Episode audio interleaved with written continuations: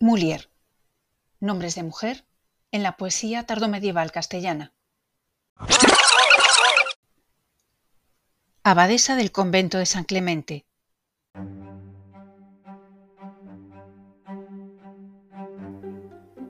La abadesa del convento de San Clemente se menciona en un debate del cancionero de Baena sobre la Inmaculada Concepción, que mantuvieron Diego Martínez de Medina y Fray Lope del Monte.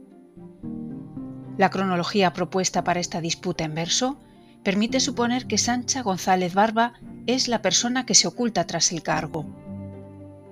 El ejercicio de su mandato en el Real Monasterio de San Clemente de Sevilla, importante centro religioso de la metrópoli durante la etapa medieval, puede documentarse entre 1402 y 1411.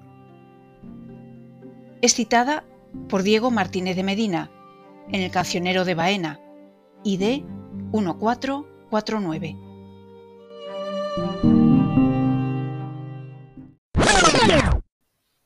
Biblioteca Digital Tecer. Grupo No Selva.